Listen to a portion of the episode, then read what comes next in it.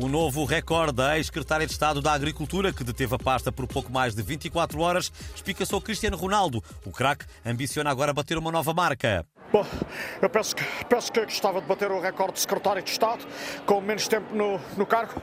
Uh, Carlos Alves esteve uh, 25 horas e 53 minutos. Eu vou tentar estar apenas 4 minutos.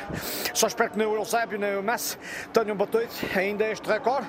Penso que, penso, que, penso que é uma boa oportunidade para mim e vou dar o meu melhor.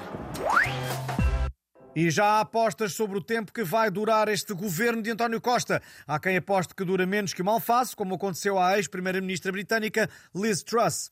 E há quem tenha a convicção que vai durar ainda menos. Menos que um gelado ao sol num dia de 40 graus, menos que uma caixa de chouriços na despensa do Fernando Mendes, ou até menos que 100 mil euros nas mãos de José Sócrates. Vamos aguardar para ver quem ganha esta aposta.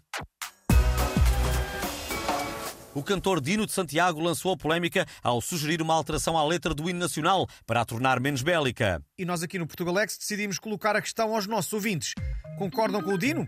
Têm sugestões para a nova letra? Podem começar a ligar para os números que estão a passar em rodapé. E a primeira ouvinte da linha é Cátia Aveiro, que nos fala de Catupiri do Tororó, no Brasil. Ora viva! Oi galera, é assim, eu acho que o Dino tem toda a razão. Não faz sentido que o hino continue a falar de armas. Já é tempo de falar dos feitos gloriosos do meu mano. Podia ser qualquer coisa deste género. Heróis de VAR, nobre povo, Ronaldo valente e imortal. Levantai hoje de novo o esplendor do mano espacial. Fica a sugestão, muito obrigado. Liga-nos agora ao comentador José Milhazes. Bom dia. Também acha que o hino devia deixar de falar de guerra? Ah, claro que é sim.